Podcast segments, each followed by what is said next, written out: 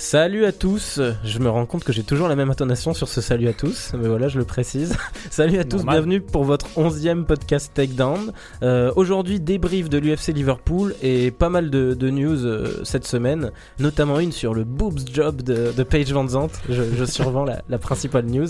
Aujourd'hui, on est quatre dans le studio. Euh, Étienne Darro est à ma gauche. Euh, bonjour à tous, et puis annonce solennelle, euh, demain je vais enfin avoir mon restaurant, donc euh, merci Salut. à tous les auditeurs qui m'ont qui ont encouragé euh, à ça pendant toutes ces semaines, tous ces mois. Et c'est pour ça que Fred Jasseni est présent pour anticiper ce futur resto Voilà. de demain. J'assume. Et Robin euh, Rigaud, toujours avec nous. Salut à tous. Donc aujourd'hui, voilà, on est quatre pour débriefer cette UFC Liverpool et toutes ces news. C'est parti pour votre onzième podcast Takedown. It's time! Take this! Hey, I'm not surprised, motherfuckers. Et on commence tout de suite par le main event. Bon, c'est celui sur lequel on va passer le plus de temps, hein, clairement, même si la soirée était plutôt cool euh, pour une Fight Night européenne. Bon, euh, pas forcément des combats qui vont mener à grand chose derrière, mais en tout cas, c'était pas désagréable à regarder. Puis c'est quand même cool de temps en temps d'avoir euh, des combats euh, à notre heure française. Euh, et donc, on va parler de Darren Till contre Stephen Thompson. euh, Enfin, Steven. Steven Thompson, pardon, on avait déjà eu le débat la dernière fois. Euh, donc, euh, Darren Till qui a battu Steven Thompson. Euh, bah, je vais commencer par Étienne. Euh, Parle-nous un peu de ce combat. Avec une petite précision quand même, Darren Till a raté sa pesée, une fois de plus. Ouais. Euh, non, je pense que c'est la première fois qu'il le. Non, c'est la deuxième fois. J'avais Ah, la regardé, euh, il y a trois combats quatre combats, il avait raté. Il avait fait 176 livres à l'époque, encore pire. Ah ouais, encore pire. Ah. Bon alors écoutez les gars, je vais lancer un pavé dans la mare. Pour moi, cette décision, donc puisque le, le combat a fini par, par décision, Mm. euh, elle est encore plus la décision donc des juges, elle est encore plus choquante que celle de de Golovkin Canelo. Oh. Euh, Oh. Le pavé dans la main. À chaque fois, il revient, tu sais. Euh, non, je, je trouve que- je trouve que- je trouve qu'elle est plus choquante, surtout le 49-46, euh, c'est un truc pour moi qui est incompréhensible. euh, Ouais. Ouais, jamais de la vie. Ca- quasiment personne n'est capable de voilà de, de donner un round ou, ou à l'un ou à l'autre. Euh, donc ça c'était vraiment étonnant. Euh, on peut parler de décision maison en fait. hein. Je pense vraiment que, que Thiel il a bénéficié d'être à, à Liverpool. Moi il y a deux choses sur lesquelles j'aimerais revenir quand même concernant les deux combattants. Thiel, il a vraiment tous les attributs pour être, euh, pour être un super striker. J'ai en plus observé hier qu'il avait... euh, en fait, il couvrait la distance très rapidement. C'était un truc que j'avais pas encore analysé chez lui, mais que j'ai vu et ce qui est assez impressionnant. Par contre, techniquement, le mec est très limité, quoi, en fait. Euh, il est prévisible, il était dépassé par le footwork de, de Wonderboy. Et de l'autre côté, Wonderboy, eh ben, on commençait, on en parlait un peu avec Milan, on, commençait à en avoir un peu marre du point fighting de, de Wonderboy. Et finalement, euh, bah, c'est revenu lui, lui mordre les fesses, quoi, parce que, euh, parce que j'ai l'impression que les juges aussi en, en ont un peu marre. Mais tu vois, ce que tu dis sur, euh, sur le- la gestion de distance de Thiel, en fait, moi, je, je suis pas d'accord parce que même quand il arrivait à casser la distance, il en faisait rien. Tu vois, c'est ça qui est hallucinant. Et même, Je il parle de, de couvrir la distance, c'est-à-dire il est, il est explosif, quoi, il est rapide.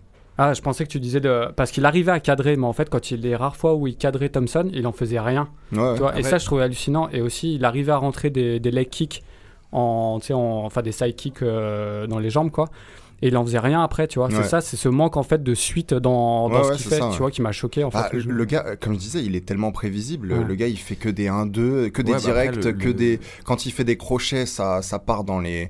Ouais. Quand il fait des crochets, ça devient des spinning euh, back fist. Donc Ouais. c'est, tu vois, c'est. En fait, c'est cool quand tu dis limité techniquement, parce que le peu qu'il le fait, il l'exécute bien. Ouais, Mais c'est qu'en fait, son éventail est trop son court, éventail est, qu'il ouais, sorte, est pas euh, très ouais. large. Bah son, seul atout, il veut tout le temps placer sa gauche et toutes les feintes qu'il fait, c'est généralement pour Mm. masquer son seul bras arrière, donc c'est pour ça qu'il est un peu limité. Mais juste avant de débriefer le combat, faut quand même reparler de l'entrée de Thiel, Ouais. incroyable devant un public de Moi, de Liverpool. Attends, Ah d'ailleurs, je voudrais qu'on on revienne là-dessus. Sweet Caroline, c'est une chanson qui a un rapport avec Li- Liverpool ou parce que avec toujours. le club de foot. Ouais, avec le foot. Ouais, Avec le club de foot. C'est pas. Never Walk Alone non plus, qui est l'hymne vraiment euh, officiel euh, des supporters de Liverpool. Mais, euh, mais Sweet Caroline, c'est une des chansons mythiques euh, quand t'es fan de Liverpool. Donc, Emric, qui est un de mes meilleurs potes et qui me disait c'est pas du tout la chanson de Liverpool, Sweet Caroline. Voilà, c'est la Ouais. chanson de Liverpool, merci. Ouais, non, mais le- en entrée de folie, c'était vraiment impressionnant. Et puis Thiel, aucune pression. Autant il y a des combattants, on voit qu'ils masquent un peu la pression de leur entrée. Alors lui, totalement détendu. Mm. Ça s'est confirmé aussi dans le premier round où il était très relâché. Et pour revenir à ce que vous disiez, je pense que ce qui justifie un peu le manque de, de touche, on va dire, de, de Thiel, c'est que même si lui, il couvre la distance très rapidement, c'était quand même une opposition entre deux combattants qui gèrent une distance, enfin, qui sont des maîtres Mm. dans la gestion de distance. Et c'est très très dur de toucher Thompson parce qu'il multiplie les feintes, c'est compliqué. On sait qu'il a des contres euh, qui peuvent être fatales. Et puis qu'il est jamais là en fait quand tu Ouais, le toucher quoi. Exactement. Enfin, Thiel l'a pressé contre la cage pendant 25 minutes et à peut-être Mm. un ou deux moments, il a réussi à le garder dos à la cage pour striker avec Mm. son gauche.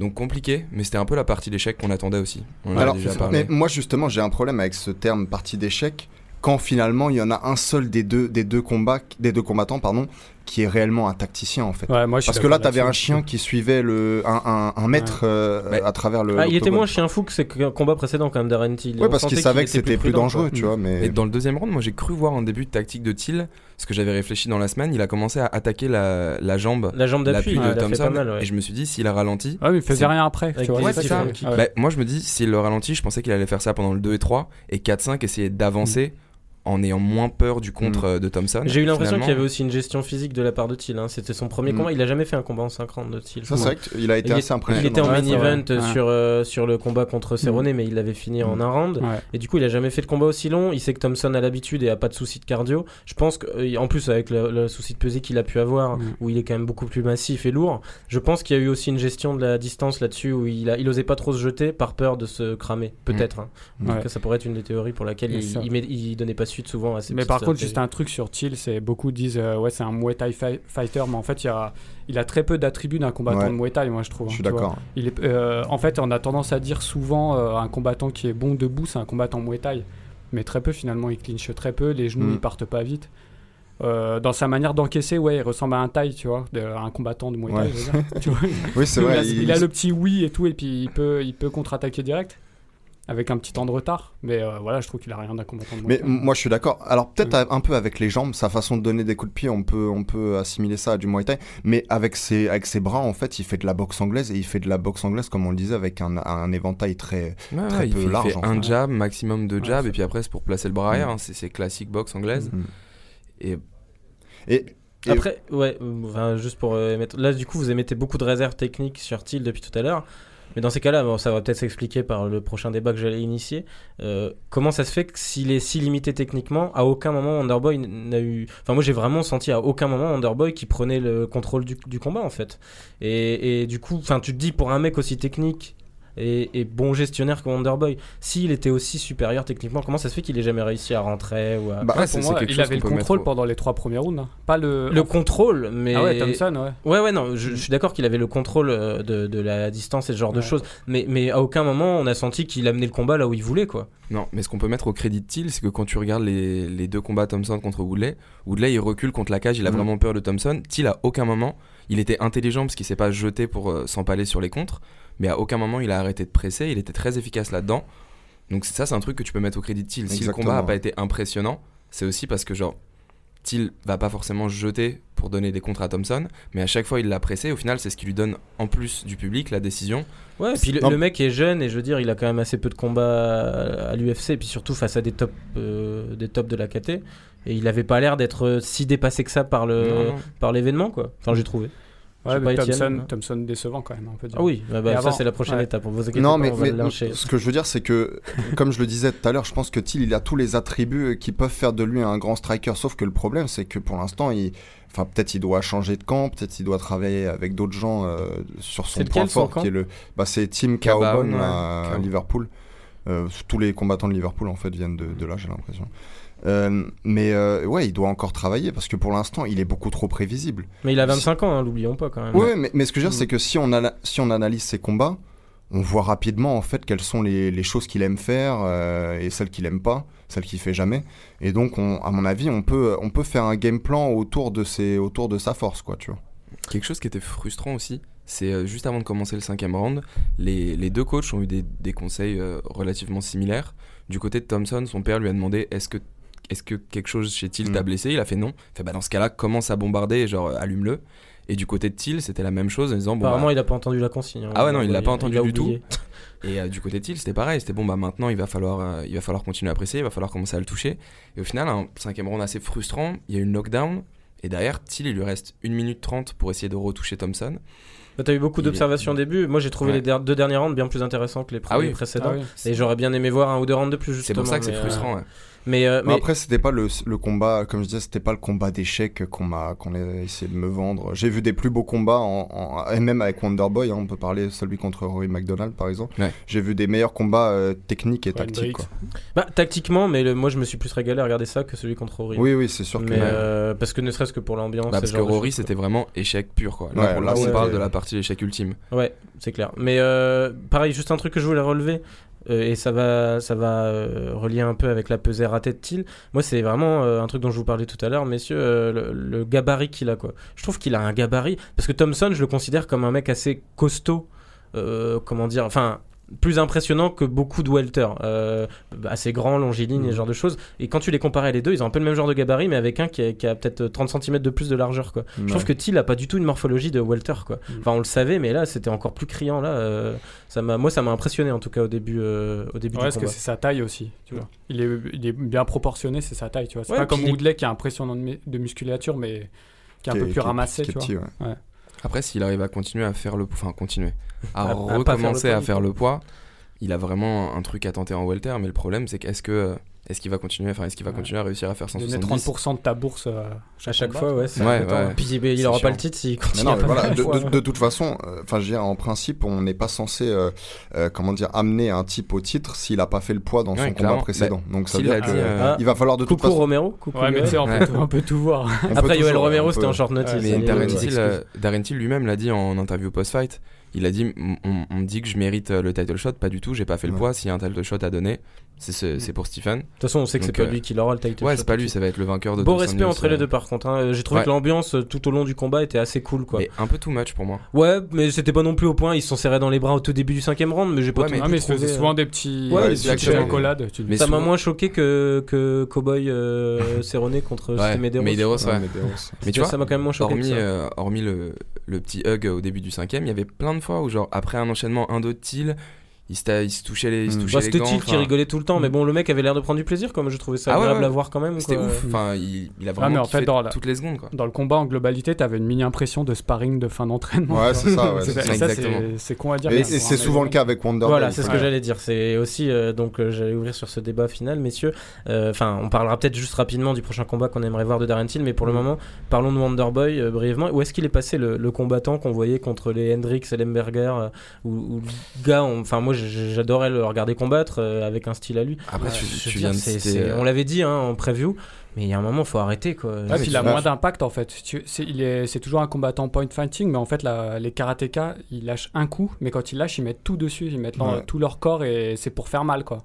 Et après, Milan, Et tu viens là, de il citer aussi deux combattants qui sont plus haut niveau. hein. Oui. Ellenberger, Ellen, Ellenberger, pardon, et, Et Hendricks à l'époque où il les a affrontés. c'est plus compliqué. Non, mais- Whitaker, il avait battu aussi. Ouais, ça, bon, en welter, fou. c'était plus dur, mais Et même, je trouve que là où genre, les performances de Thompson étaient impressionnantes, c'est quand il a réussi à rendre le combat chiant contre Woodley. À un moment- pour moi, le rematch, il est pour Thompson. Même si le knockdown de Woodley à la fin, je pense que c'est ça qui donne euh, le combat à Woodley, mais pour moi, il était pour Thompson. Mais contre Ouais. Thiel, là, il non, mais je suis d'accord, juste. peut-être qu'il l'avait gagné, mais euh, bah, Étienne, c'est peut-être ça dont tu allais parler. euh, Il y a un moment, euh, calcul, calcul, et voilà ce qui t'arrive. quoi. Tu Ouais, perds à Liverpool. voilà. euh, C'est ça. Enfin, je pense que c'est. C'était un gars qui était, qui, avait- qui était vachement populaire en plus, Mais- Wonderboy. hein. Après, ce que je voudrais dire, c'est que si vous revenez à son, donc son, son pénultième combat contre, euh, contre euh, Masvidal, là, on retrouvait un peu le Wonderboy euh, qu'on avait aimé. Mais quand il est face à des punchers, des types qui sont vraiment dangereux sur un coup, c'est là où il est extrêmement prudent, en fait. Trop. Ouais, non, mais c'est pour ça. Je pense qu'on avait dit, on saura s'il mérite son title shot ou pas. Ouais. On sait qu'il va avoir besoin d'un accessit à- avec un, un peu plus qu'une victoire contre Darren Till. Bon, bah en plus, il perd. Donc, je veux dire, là, c'est clair et net. Je pense qu'il va repasser vers la peut-être cinquième place. Ça ne pas qu'il mette Till quatrième derrière les deux qui s'affrontent pour la, la ceinture intérimaire, là. Et du coup, pour enchaîner, messieurs, et finir là-dessus, vous aimeriez voir Darren Till contre qui? Moi, j'avoue que j'ai un une préférence claire. Je vous le dis pas, je, vous- je verrai qui vous avez. Bon, bah, je vais Euh, la dire puisque vous galérez tous ouais, j'avais- Lawler. ai Vous avez pas envie de le voir contre Ouais, moi j'en ai deux, c'est soit Kamaru Ousmane, soit Mais- Lawler. Ah, moi, pas, pas envie de le voir contre Ousmane. Moi j'ai peur de Mais la Lawler forme de, est- de Lawler en fait. Non, mais Lawler, il est fini justement. mais on, on sait qu'on verra un beau striking Ah euh, oui, oui, oui. combat. Till, tu lui laisses passer encore une étape. Parce que je sais pas si ce combat contre Wonderboy est assez parlant. On l'a vu techniquement, il est encore limité. On pourrait voir une vraie progression et en plus ça reste contre un grand nom de la catégorie qui est Ouais. pas trop bouqué. Non, mais c'est vrai que c'est une bonne idée. ouais. Après, Ouais. moi, je préférais, qui- quitte à ce qu'il devienne un jour champion, bah, je préfère le voir face à des mecs qui peuvent l'emmerder assez rapidement, quoi. Tu vois. Bah, je préfère lutteur, le voir quoi. face à des lutteurs, quoi. Ouais, Kamaru Ousmane. Donc euh, Ousmane, ça m'irait. euh, Ouais, bah après Ousmane il va encore nous faire un combat chiant. Moi j'ai envie de le voir contre Lawler, c'est tout. Mais ça veut dire que tu penses que Ousmane va gagner Ah, je sais pas s'il gagnerait, mais il rendrait le combat chiant. Parce que qu'il est solide, hein, attention, les appuis et tout, il va pas se faire Ouais, balader. parce je que par parce que si. Il Ousmane n'arrive Ouais. pas à le mettre au sol, euh, Ousmane il va finir KO dans le premier round, donc ce serait assez Ouais. excitant. Et puis, et puis cette fois-là, il fera, il fera en sorte d'arriver à 190 livres le jour du Mm. combat, sans hésiter, tu sais. Ils en aura- il en aura rien à foutre de sa pesée. Moi, pour moi, la seule certitude, c'est que je veux plus voir Darren Till combattre Haute Park à Liverpool. Ouais, c'est vrai que ça serait. trop Bah, après, c'est dommage, les salles sont un peu petites, quoi. Il faudrait qu'il Ouais, le fasse avait à, 11 000, à euh, Anfield, ça serait cool. La capacité, je crois que c'était 11 000 personnes et tu les entendais bien. Ouais, ouais, ils faisaient, ils du bruit, mais c'est vrai euh, qu'on voit que c'est pas les salles américaines non Mm. plus, quoi. À Anfield, ce serait magnifique. Mais l'ambiance. Ouais, mais je pense que les Anglais sont très bruyants, tu vois, cool. comparé, Ouais, c'est clair. comparé avec les Américains. Pour finir, euh, du coup, sur, euh, sur ce principal combat, juste, c'était Robin qui avait un petit, un petit coup de gueule à passer parce que lui, il a pas du tout aimé. Donc, euh, je tiens à signaler que, euh, bon, au respect, euh, Étienne avait réussi à trouver le, le bon résultat. On avait tous les deux dit Thompson, il avait dit Bon, Thiel. après j'étais ric-rac. hein, Mais j'ai été le seul à donner euh, la victoire euh, selon les juges euh, à parce qu'on a discuté euh, à, juste avant la décision à Darren Till donc euh, c'est Robin pour le coup qui a eu tout faux sur toute la ligne et je pense que c'est pour ça qu'il veut pousser un coup de gueule Oui, contre les juges en. MMA contre les juges en MMA donc explique-nous un Alors, peu. donc, on rappelle, euh, on rappelle les scorecards. Décision unanime des juges pour Darren Till, 48-47 et deux fois 49-46. Donc, ça veut dire qu'il y a deux juges qui donnent 4 rounds à Darren Till et un seul à Wonderboy. Donc, déjà, juste là, normalement, j'aurais pas besoin de me justifier plus que ça pour qu'on voit l'erreur. Mais bon, mon, mon erreur de pronostic est clairement due aux juges. Il y a le, le mieux, le meilleur scénario pour Darren Till avec des juges objectifs dans un stade à huis clos, c'est 47-47 sur les scorecards Mhm. et on part sur un match nul à cause du knockdown dans le cinquième. Normalement, dans un monde, je suis pas d'accord avec ça moi mais euh, pour moi il y a trois rounds. Enfin, si on ça détaille, peut c'est pas choquant d'avoir un 47-47 mais euh, je- bah, en débriefant je- le combat rapidement, le premier round, Till presse, mais les seuls coups qui sont donnés, il y a vraiment peu de peu d'échanges, mais les seuls coups c'est les comptes de Thompson. Le deuxième round pour moi c'est le premier qu'on peut donner à Till parce qu'il fait un beau travail sur la jambe avant de Thompson, qu'il force à changer de garde et rester dans cette garde-là jusqu'à la fin du round, c'est-à-dire pas switcher tout le temps comme il a l'habitude de faire. du coup si tu à le donnes à Till Non, je le donne à Till, ça fait un partout. Hmm. Pour moi 3 et 4 c'est Thompson. ah bah pour moi le quatrième il est clairement pour Till hein. Pour moi, c'est Thompson. Et après, ce que je suis d'accord, c'est que le cinquième, dans tous les cas, knockdown ou pas, il est pour Till. Et si tu dis qu'il y a 18 dans le cinquième, c'est ça qui amène à une scorecard de 47 à 47. Ouais, mais t'oublies aussi un aspect important, c'est il vaut mieux bien finir le combat que bien le commencer, tu vois. Ouais. Et t'as déjà eu des scandales en boxe comme ça, des juges qui ont changé la scorecard, donc qui virent un round à ah mais là tu penses qu'ils peuvent changer la score Bah justement, c'est une parce que question que normalement je ils me peuvent pas ils sont censés noter ouais, round. je crois pas que tu puisses. hein. Ouais, mais je sais pas s'ils rendent les fiches entre les rounds, tu vois. non je pense pas Non, mais ils peuvent pas les, Ça les se voit, changer. Ouais, Ah ça bah se si, voit. ça se- enfin en boxe en tout cas, tu avais des scandales comme ça. Et en fait, ils se disent, euh, comme euh, ils, ils récompensent le fait que tu finisses très fort un combat, ils récompensent le fait que tu finisses très fort un combat. Du coup, c'est possible que, que c'est ça qui a influé, tu vois. Ah ouais, je, ça pour le coup, je savais pas. Mais- Mais, dans tous les cas, moi, j'en vois vraiment trois clairs à Thompson. Et c'est ça qui me gêne, c'est combattre à domicile, oui. Mais normalement, c'est. Ouais, mais après, tu vois, les rounds par- que tu lui donnes, il y a de certains rounds, par exemple, sur les intentions, où oui, il touche plus, mais finalement, tu sens que c'est. Enfin, il y a un moment où je pense que si les juges ont un certain recul sur le combat, ils voient très bien comment fonctionne Thompson, Hmm. ils voient très bien comment Till attaque, et ils peuvent aussi donner un round, même en ayant moins de touches, à un gars comme Till, parce que le mec a les intentions pendant que l'autre est calculateur. Mais- tu vois ce que je veux dire? Donc ces rounds-là, c'est ouais, quand même plus dur à juger débat- aussi. Quoi. Ce débat-là, pour moi, on peut l'avoir si Darren Till a gagné par décision partagée. Là, on peut avoir ce débat de comprendre pourquoi les juges Mm. ont donné 3 rounds à 2 à Till. Non, mais par Là, contre, je suis entièrement d'accord sur 49-46, Et c'est honteux. Il y a Le problème, ça- c'est que dans 48 heures, on va avoir oublié cette scorecard et ce sera une victoire pour Till et une défaite pour Wonderboy. Et c'est la même chose pour le premier, euh, pour revenir à ce que disait Étienne, pour le, le Canelo Golovkin. Aujourd'hui, plus personne reparle de cette scorecard de ouf de 118-112 et elle sera jamais changée et ce sera toujours un match nul. largement gagnant. d'ailleurs. Moi, Oui. j'étais pas si loin de 118-110. Il y avait Mais- déjà eu beaucoup de débats là Mais bref, ouais, le problème, c'est qu'il faudrait peut-être revoir la façon dont on juge, mettre un panel d'experts, des consultants, parce qu'au final, quand tu retournes, quand tu rends l'antenne à, à Fox, je crois qu'hier c'était Michael Chiesa et Michael Bisbing, il me semble, les Mm. deux consultants, et les deux ils disent clairement que bon, bah, y a pas, à la limite, Ma- Bisbing il un peu défend un peu le fait a poussé, donc ça lui donne, ça lui donne peut-être un ou deux rounds, mais jamais quoi. Après, Ouais, bah c'est vrai que t'as une part subjective. hein. Pour moi, ça doit rester humain, tu vois. Le... Ouais. Puis non, ce souci-là est souvent vrai dans les fight night européens et tout, quoi. moi, moi, pour moi, j'ai pas scoré vraiment le combat. euh, je le regardais en direct, je me disais euh, si je dois le faire, ce sera plus tard. Mais pour moi, c'était un draw en fait. C'est la définition même d'un combat qui est, qui est un draw, tu vois. Euh, le seul truc, c'est que quand j'ai vu le knockdown de Thiel à la fin, je me suis dit à Liverpool, voilà, ça peut basculer de son côté. Donc finalement, ça a basculé de son côté. C'est pas un vol. On peut pas dire que c'est un vol. Thiel, il a pas volé sa Non, victoire. non, c'est c'est la carte des les rounds- qui sont, les qui rounds- sont scandaleuses. Mais non, mais vol, surtout non. les rounds étaient si serrés que franchement, tu peux pas, tu peux pas appeler ça un vol. Par contre, si tu observes réellement, moi, je, je pense plutôt que si quelqu'un devait gagner entre les deux, ce serait plutôt Wonderboy. On va finir là-dessus. Voilà, merci messieurs pour ce petit débat. On passe euh, à la suite de la carte, ça sera beaucoup plus rapide. hein. On a passé un peu de temps là-dessus volontairement parce qu'il y avait beaucoup plus de choses à dire. Euh, donc le, le co-main event entre Neil Manny et Craig White. Bon, ça devait être Neil Manny contre Gunnar Nelson, mais ça a été annulé euh, je, deux, trois, il y a 2-3 semaines. Mm. Euh, Craig White, qui était un mec qui venait du Cage Warriors, qui avait pas encore combattu à l'UFC. Ouais. Qui Euh, avait qui- 12 victoires par KO. Alors, je ouais, connais pas, mais, qui avait aussi sa fiche, 7 et- défaites, je Ouais, crois, ou cette 6. défaite. Et il est assez jeune, il a 27 ans. Ouais, il est Mais c'est ce, que, ouais. c'est ce que sur notre groupe privé, puisque bon, là, c'est l'épisode où on, où on dit tout hein, aux auditeurs. On livre Mais les sur, coulisses.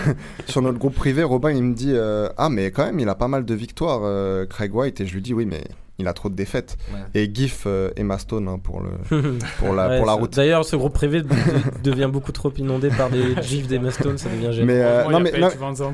On va le renommer. Non mais ce que je veux dire c'est que euh, ce que je veux dire c'est que voilà finalement Mani qui n'est pas non plus le type le plus impressionnant au monde eh ben il a montré quand même qu'il y a plusieurs classes d'écart entre un pérenne du top 15 et puis un type qui n'est qui, qui vient de Cage Warriors quoi. Donc ouais, grosse victoire de Manny par TKO, enfin grosse victoire, victoire facile en fait, il l'a amené au sol, Ouais, il a, euh, il a su maîtrisé. Le combat facile. Voilà, il a pas pris de risque, euh, euh, en plus ouais, gestion intelligente face à un mec qui a justement mis des KO et que tu connais pas trop, il a pas trop dû avoir le temps de l'étudier.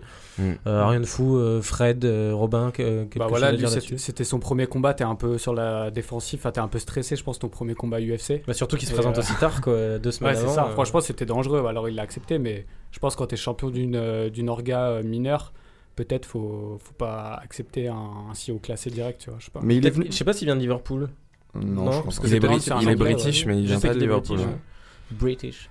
Mais il- en, en tout cas, ce qui était, euh, ce qui était bien de sa part, c'est qu'il est venu pour gagner. On a vu qu'il est venu, il était ambitieux, il a essayé de, de- comment dire, d'imposer sa volonté, mais ouais, ça a pas, ça a pas fonctionné. Donc Neil Manny, vous contre qui vous aimeriez le voir? Il est sur deux victoires, il avait battu Condit lors de- du retour de Condit. Il a appelé Ah, Kamaru Usman. ouais. Ouais, ah, il a appelé Cameroun, Ouais. non, il l'aura pas, hein, on le sait. Non. Euh, Enfin, je pense Moi, pas. c'est pas impossible, à vrai dire. Pourquoi pas Tu hein. penses ouais, Ousmane, Si, ils vont si le ça se refait pas haut, contre Ponzini Bio, parce que je pense qu'ils veulent refaire Ponzini Bio Ousmane, euh, peut-être qu'Ousmane sera contre Mani. ouais. Ok, bah intéressant à suivre. Bon, on sait quand même que Mani, c'est un, un solide combattant, mais qui passera pas le cap du top 5. hein, euh, Clairement, en plus, il Non, Enfin, moi, je, je sais pas, hein, je Euh, pense. non, hein. je non, le vois non, pas non. progresser euh, de manière incroyable. Euh, Non, non, il progresse pas un du tout, même d'ailleurs. C'est un 12 euphémisme. Ça, ça l'a fait briller parce qu'il 15, a eu hein. un newcomer. Mais Voilà. Non, mais, mais le, le pire, c'est que enfin, il progresse pas du tout, mais à chaque fois, il Ah, est au même marche, hein. niveau et Il est plutôt taf. à un bon niveau. Bah, Quoi, il fait toujours ce qu'il avait fait contre Condit au final. hein. Ouais. Mhm. Quand il rencontre un striker, il clinch assez rapidement, il l'emmène au sol et puis bon. Et quand il rencontre un lutteur, il strike. Voilà. Ouais. C'était mais- pas plus compliqué que ça finalement. Les Non. oreilles au vent à chaque fois, hein. Les belles oreilles Manny. voilà pour ce combat. On va parler du combat suivant entre Arnold Allen et, et Mats Burnell. Euh, donc avec, euh, bon, c'était un, un assez joli combat avec euh, une belle, belle finition surtout. Euh, qui, qui veut commencer là-dessus, messieurs Bah, Euh, Moi, je veux bien, en fait, quand ouais. on, on parlait tout à l'heure de combat technique, bah, pour le coup, là, c'est un combat technique de la part de Burnell. Tout euh, le travail qu'il a fait en clinch, les, euh, Mhm. les changements de niveau, enfin, pas, pas en coup, hein, mais en lutte. Donc une victoire de Allen alors que Ouais. Burnell dominait largement et allait gagner Bur- à la Burnell dominait vraiment, et euh, du coup, au dernier moment, euh, il a réussi à soumettre avec un étranglement, donc Allen, Ouais, ninja choc, ils Ouais, appellent ça. Ninja choc. J'ai trouvé ça stylé comme nom. étranglement quand t'es c'est une avant. guillotine, Ouais, quoi. en fait, c'est une, comme une Ouais, guillotine juste que de t'es côté, mec, quoi. Voilà. Ça fait peut-être stylé de caler Ouais. un ninja dedans. c'est ça. Mais franchement impressionnant et j'avais en fait j'avais pris note du combat et j'avais mis euh, ouais euh, pour le, le jeune euh, Arnold euh, Allen. Allen. Arnold Allen ouais ne pas confondre euh, tu sais précipi- vitesse et précipitation et tout je trouvais qu'il était un peu foufou qu'il avait du mal à, à s'organiser et en fait après là il sort comme ça l'étranglement donc je me suis dit Mais, ouais. mais je pense que Burnell, personne ne le connaissait, donc il Mm. a surpris Allen. En fait, sa, sa lutte a vraiment surpris Allen. Et euh, ce qu'on peut dire, je pense, c'est quand même que c'est le, co- le comeback de l'année, euh, finalement, euh, qu'Allen a fait pour l'instant. Pour le moment, ouais, Pour clairement. l'instant, ouais. Clairement. Après, après euh, j'en avais parlé avant de voir le combat. Ouais, voilà, je- Ah, c'est pour ça que je me suis stoppé. Vous entendiez les pompiers derrière, euh, vous étonnez pas. euh, on fait ça en plein air en fait. On, On crame pas. pas encore, on crame pas encore. Mais euh, ouais, non, euh, tu m'avais dit, toi, Robin, que Allen avait largement euh, perdu à la décision. J'ai pas trouvé que le premier round était, euh, ça, ouais. était incroyablement dominé par Burnell, hein, parce que ça, ça restait debout longtemps, ils avaient pas la même manière, il explosait pas mal Allen. Burnell touchait peut-être mieux, mais moins. Ouais, puis Euh, Burnell l'a amené quelques fois Et voilà. au sol, je Et crois. Burnell, sur la fin, en fait, l'a amené au Mm. sol. Donc peut-être qu'il l'avait gagné, mais de peu. Euh, et par contre, deuxième round, c'est vrai qu'il lui a roulé dessus hein, Ah ouais, assez ouais, ouais, facilement. Assez- Mais bon, du coup, euh, qu'est-ce que ça dit sur euh, Allen, qui est un prospect quand même à suivre hein. Il, il s'entraîne à TriStar. Il y a 13 victoires pour une défaite, 24 ans. J'ai vu, j'ai noté sur une série de 6 victoires, dont 4 à l'UFC, du coup. Euh, bon, là, c'est vrai qu'il s'est un peu fait dominer. Est-ce que ça a montré que ce gars-là n'ira pas beaucoup plus loin? C'est dur à dire. Bon, à mettre à son crédit, quand même, le, le retournement de situation dans le troisième, ça montre que bon, bah, il sait un peu réagir dans les situations compliquées. Ouais. Parce qu'au final, le troisième round, c'était vraiment voué à être euh, un, un schéma qui se répète, c'est-à-dire takedown, dès qu'il se relève, on le Clinch. clinch contre la cage et re-takedown. Donc, non, bonne, bonne réaction dans l'adversité, mais est-ce que du coup, ça va être quelqu'un qui va réussir à monter ou- Moi, je vais te dire pourquoi je pense pas que ça va être un, un type qui, qui va aller très très loin et ni pourquoi je pense aussi que l'UFC ne croit pas tant en lui, c'est qu'à chaque fois ils le font combattre euh, dans sa région, dans son marché. Donc parfois il faut qu'il attende un an avant de recombattre, enfin ou Mais tu crois que c'est la seule raison pourquoi Non, c'est pas, c'est pas la seule raison. Mais ce que je veux dire, c'est que quand ils ont un gros prospect euh, qui veulent vraiment faire, faire monter rapidement, ils le mettent à Vegas, ils Ouais. le mettent à New York, ils le mettent euh, rapi- Alors qu'un Arnold Allen, tu vois bien qu'ils le font monter euh, très progressivement, quoi, en fait. Oui, oui, c'est vrai que c'est généralement quand ils les font pas combattre sur des undercards Conor de main McGregor, pour event son deuxième combat, il l'avait mis euh, à- au premier euh, UFC on Fox à Boston, Ouais. pour son deuxième combat. Ouais, puis même, ou sinon, tu sais, ils les mettent sur les undercards des combats principaux en Mm, mode UFC mm. 220, 221 et Non, tout. c'est ça ce qu'ils ont fait récemment avec Zabit. Ouais, notamment. Magomed Sharipov. Magomed Sharipov. Ouais. Donc, euh, Faut toujours dire le. Non, mais il, il a peaufiné ce jeune, hein, trop désordonné, tu vois. voilà. Donc, euh, Arnold, si tu nous écoutes, peaufine, peaufine et travaille pour la prochaine Arnold. avec, euh, avec Firas Zahabi. Euh, on passe au combat suivant entre Makwan Amirkani euh, et Jason Knight. Euh, Makwan Amirkani, c'est c'est qui C'est Fred, toi, c'est toi qui l'adore, Ah ouais, c'est ça avec- hein avec son cinéma là, franchement. Fan absolu. plus, il fait du cinéma, mais en fait, t'as rien derrière, tu vois. Je sais pas, ça doit être euh, Ouais, McGregor, qui, euh, son partenaire d'entraînement, qui doit l'influencer. C'est vrai qu'il Ouais, est SBG, maintenant. C'était. John Je sais pas si, Kavanagh euh, dans son Ouais, corps. ouais, il est. SBG, est, il est que depuis deux ans, je crois, un truc comme ça. un an. Ouais, Ouais. je pense que Ouais. c'est pas. C'est assez pas récent. vieux, mais... mais- euh, mais donc, en tout cas, victoire de Amir Khani par décision partagée. Alors, encore euh, un sc- une scorecard qui a fait bondir euh, Robin, j'imagine. Où il y a eu, c'est bizarre, euh, 2 29-28 et 1 27-30 pour euh, Jason Knight. Donc, euh, comment tu mets Ça, 30-27 c'était alors que les deux autres ont mis 29-28 Bah, C'est la le juge bière. américain. T'es à Voilà. Liverpool, c'est la bière. Voilà, ça devait être ça. ouais, ouais. Mais en Mais- tout cas, voilà, messieurs, que dire sur ce combat? Non, C'est- mais euh, euh, Amir Khani, on l'avait pas vu depuis un an parce qu'en fait, il avait, euh, il était conscient qu'il devait progresser sur son striking. Lui, on sait que c'est surtout un lutteur. À la base, il a même été dans l'équipe de Finlande de, de lutte. Mais il est perdu contre Allen, c'est ça son Ouais, contre Allen, ouais, et plutôt un combat en striking. Et puis, il avait fatigué aussi vers la fin. Donc, euh, il s'était dit, ok, je vais aller m'entraîner avec des boxeurs en Finlande. Je sais pas quel est le boxeur, le niveau des boxeurs pro en Finlande. Mais toujours est-il que là, dans le premier round, on a vu une nette progression. Là, il était beaucoup plus à l'aise en striking, tellement à l'aise d'ailleurs que euh, il, il Il a, fini par se faire attraper. Il a pris la confiance. Il, il a fini par se faire attraper par euh, Knight. Et puis bon, bah, il domine plus, plutôt les, les deux rounds suivants grâce à sa lutte. euh, voilà. Je trouve quand même qu'il progresse et je trouve que c'est quand même un vrai talent, hein, Amir Khan. Ouais, il a, je crois que ça fait sa deux ou troisième défaite seulement sur, euh, avec 14 victoires. Il a, il a 28 ans, je crois, Khani. ouais. 29, je crois. 29 ans, voilà, encore assez jeune, pourquoi pas. Après, c'est pareil, ils ont pas l'air de vouloir trop le faire monter. hein. Ils le mettent que sur des cartes européennes. euh, euh, ouais, je sais pas, je suis pas sûr qu'il aille. Attention quand même, dans le sens où il s'est quand même fait prendre deux fois en compte par Jason Knight, qui lui aussi a montré Ouais. qu'il était un peu limité techniquement Mm. quand il a affronté des lamas ou autres. Donc- Ouais, Jason Knight, c'est vraiment eu- enfin, une énigme, je sais pas si on peut dire une énigme, mais c'est dommage Ouais. hein, parce qu'il avait vraiment une progression assez Ouais. impressionnante au début. Et là, depuis, ça, je crois que c'est sa troisième défaite consécutive. Et à chaque fois, un peu le même genre d'erreur, il apprend pas quoi. Il a 25 ans, hein, tu te dis, il pourrait apprendre de ses erreurs. Et j'étais super surpris de connaître son âge parce que quand tu vois son visage, comme il est marqué. Mm. Ah, mais en même temps, t'as vu les coups qu'il prend Ouais, puis il est maigrichon, donc euh, Ouais. ça, ça. Comment dire c'était pas lui, c'est- toi qui disais ça, Etienne. À l'époque, c'est le, country boy qui voulait faire monter, non? Bah c'est ça, c'est que le type, on pouvait voir en lui un espèce de nouveau Cerrone, tu vois. Il combattait beaucoup, il avait un peu le même style. Le problème, c'est qu'il est pas aussi solide en fait que, que Cerrone, Mais- à tous les points de vue. Donc euh, Pour moi, c'est un peu le malheur de la catégorie. Un des mecs comme, euh, comme Knight ou des, des, des- des talentueux euh, jeunes, tu les mets contre des Lamas, contre des Jeremy Stephens, au final, ils se font, ils se font coucher. Donc c'est un peu, ouais, un peu le malheur, c'est que des, des gens comme ça, le problème dans cette catégorie, que tu as des vieux de la vieille qui frappent fort et qui sont encore largement au niveau, malgré euh, le fait qu'ils soient vieillissants. Donc euh, même si ça reste une énigme, je Et- pense pas qu'il y aurait de place. Et pour- maintenant, il en est réduit finalement à faire briller euh, des prospects finlandais, quoi. Ouais. Des prospects de 29 ans. Tu vois, Amir je donne pas cher de sa peau euh, pour la suite parce qu'il se prend, euh, il se fait coucher par, euh, par Jason Knight. C'est un uppercut, hein, je crois. Ouais, le Ouais. premier un après, uppercut et le Je, deuxième je vous un trouve un, je vous trouve un peu dur quand même avec lui parce que dans le, le début du premier round est vraiment euh, très en faveur d'Amir Khani. Mm. C'est quasiment un massacre. hein. Je veux dire, euh, il, avait aurait, déjà ouvert. ouais, il aurait pu euh, mettre KO. euh, S'il avait été très, comment dire, concentré, il aurait pu quasiment mettre KO. Bah, je pense que si euh, le- comment il s'appelle Knight dans les premières Si minutes. le flying knee passe, euh, ça c'est fini, je pense. Et d'ailleurs, c'est sa spécialité. Mm. On voit qu'il a des Ouais. flying knees. Pour un mec qui n'est pas du tout un striker à la base, il a des, donc des, coups de, des coups de genoux sautés qui sont vraiment impressionnants. Ouais, et puis Jason Knight, faut pas oublier le mec, euh, ce que je regardais là, il a battu des Dan Hooker, Mm. Enfin, c'est- il- vrai qu'il reste sur trois défaites parce qu'il a trop de, de, de failles dans son, dans son jeu. Mais, euh, mais bon, c'est pas le dernier venu non plus quoi. Euh, Amir Khan, on rappelle, c'est lui qui avait battu du Kenoa, euh, je crois, euh, à Ouais. Cage Warriors. Mais ça ils, date, ils ouais. étaient chez les plumes à l'époque. Ouais, c'était Mm. chez les plumes. Enfin, lui, il est toujours chez les il plumes, mais et, du Kenoa, et non. Tom est descendu, c'est ça. Donc voilà, sur ce combat, on verra s'ils ils alignent Amir Khani ailleurs qu'en Europe prochainement, c'est pas impossible. Euh, on passe juste rapidement à Claudio Silva contre Nordin Taleb. Il ne va pas y avoir grand chose à dire, hein, mais, euh, mais bon, grosse victoire de Silva euh, par soumission. Mm. Ouais. Messieurs, qui veut Ouais, parler tu parlais de... retour. Lui, ça fait 4 ans en fait euh, qu'il était absent. Ah, c'était 4 ans Ouais, Ok, j'avais pas vu que ça faisait aussi longtemps. Claudio Silva, tu veux Ouais, ouais. Il a Ah, je savais 34 ans, je crois, Mm. 35 ans. 4 ans d'absence, il revient avec une victoire comme ça sur un mec euh, solide.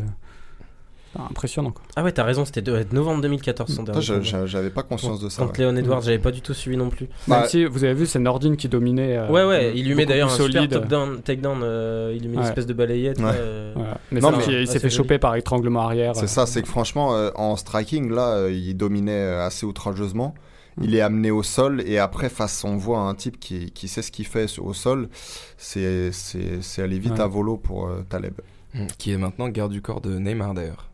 Ah, il avait si vous été une ça. fois, il Ah, a été une fois, je sais pas s'il est Et là, de ça, a euh, été. euh, J'ai vu une news il y a pas longtemps comme quoi qu'il a été. euh, Ah ouais, c'est C'est officiel. peut-être pour ça qu'il est plus, de- plus trop dans le game euh, de Ouais. l'UFC mentalement. hein. Il sait que le bif, euh, le bif est fait. Pas de problème là-dessus.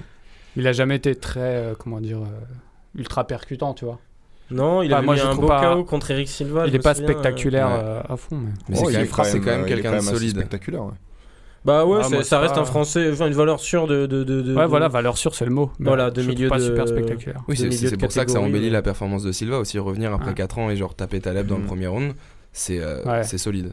Donc voilà l'ami Claudio. euh, C'est quand même étonnant là, c'est que tous les combattants de TriStar, euh, on voit que la, la défense de lutte, euh, je sais pas, il peut-être qu'il la, il la travaille Bah, moins c'est vrai en ce que moment. Nordin est aussi. C'est que Arnold. Allen, euh, Nordin Taleb, euh, c'est bizarre. quoi. Ouais. Attention, Firas, il va falloir, euh, pro- euh, progresser. Faut engager, un, faut engager un nouveau coach de lutte. C'est Étienne qui te le demande. Euh, on, on cite euh, rapidement, messieurs, deux combats. euh, en- celui entre, bah, c'était le dernier la main card entre Darren Stewart et Eric euh, Spicely euh, avec une, un beau TKO euh, de Stewart. Ouais. Euh, voilà, au deuxième round, euh, premier round très chiant. Alors je, je voulais juste le citer parce que le, vous savez c'est quoi le surnom de Stewart? C'est The Dentist. Ah oui, le, dentiste. Le dentiste. Je, sa- je saurais pas dire pourquoi parce qu'il a pas une tête de dentiste. Pourquoi hein, mais, euh, Bah parce que Bon, il doit il mettre des refait le parpaings, portrait parce des, qu'il casse des, dents, gens, quoi. j'imagine. Il casse des dents. casse des ouais. bouches. Ouais, faut changer de dentiste, les mecs.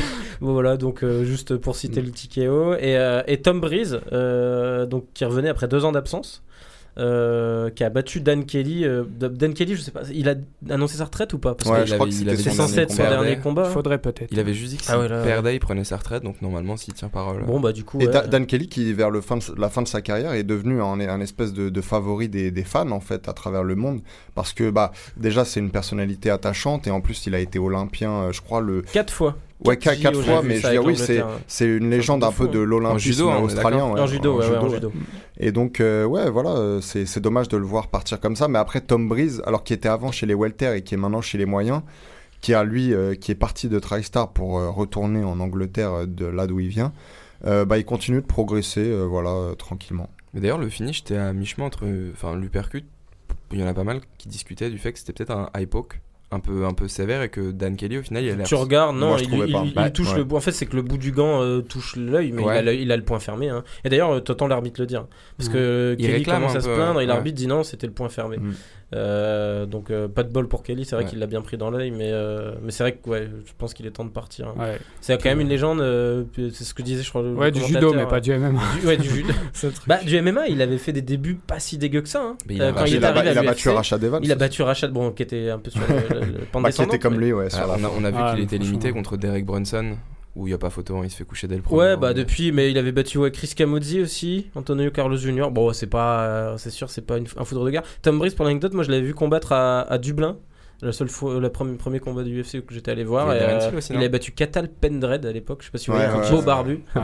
Euh, il l'avait battu, c'était la performance de la soirée, il avait Mm. mis un énorme KO, euh, c'était assez cool. Et bah justement cette performance là qu'il faisait, euh, qu'il enfin, qu'il a fait hier, elle ressemblait pas mal justement Ouais, à celle vrai. contre Pendred et, et c'est bien de le voir de retour en forme comme ça parce que je crois qu'il a, eu- ouais, il a eu quelques années un peu euh, difficiles quoi. Donc voilà, on verra Tom Breeze s'il si, continue. On va passer tout de suite, du coup, messieurs, aux news. Euh, c'est fini pour cet event à UFC euh, à Liverpool. Premier event UFC à Liverpool. Juste tenir à signaler, du coup, que c'est très cool niveau ambiance. Euh, Mm. que Je pense qu'ils y reviendront. hein. C'était euh, Mm. c'était assez sympa. Peut-être pour l'arrivée de Paddy Pimblett. Je crois qu'il est de Liverpool. ouais c'est vrai c'est De- vrai. Pourquoi il est annoncé bah, euh, apparemment, ça fait quand même bien un an que l'UFC aimerait bien le faire Ouais mais venir. il alterne quand Ah, même tarde, victoire hein, et défaite hein, donc euh, Ouais. il est Victoire et défaite, Ouais, il a pas il a- perdu tant de fois que ça. Il en a deux, non trois. il alterne pense. pas mais il a il a perdu euh, récemment quoi. Au moins trois. Je vais checker, je vais checker. Dommage, hein, parce qu'il était en ascension, c'était fou. Ouais, ouais, puis euh, il a une gueule ce gars-là quoi. Deux défaites, Ah vous bah. êtes dur les gars, il a perdu une fois. Ouais mais il a perdu trop récemment pour que l'UFC le lui fasse confiance. Ouais, il a quoi. perdu une fois, il a regagné depuis et c'est que deux défaites en carrière. hein. C'est pas non plus. euh, Ah, mais il c'est toujours le même problème de défaite dans une. Oui, oui, Ah, non, Cage. Warrior, c'est ça J'avais cru comprendre en fait qu'il demandait trop, tu vois. Oui, apparemment. Ça, c'était avant qu'il ait sa défaite, justement. Ouais. Parce Ah. qu'avant, ils essayaient de le faire venir et il a la défaite. Maintenant, je, je suis pas sûr qu'il soit si intéressé que, que ça par lui. Bon, on verra s'il réenchaîne ou pas. En tout cas, euh, moi j'aimerais bien les voir revenir à Liverpool, ça serait assez cool. Ah quoi. ouais, carrément. Pour commencer les news, on va parler euh, d'un d'un ex-UFC euh, qui vient d'être champion Deux. au Bellator. Euh, c'est Gegard Moussazi. Gegard, je sais pas. euh, Ouais, Gegard. Gegard. Étienne, c'était c'était notre spécialiste des prononciations. Gegard. Gegard. Donc Gegard Moussazi euh, avec euh, une belle victoire contre euh, Rafael Carvalho.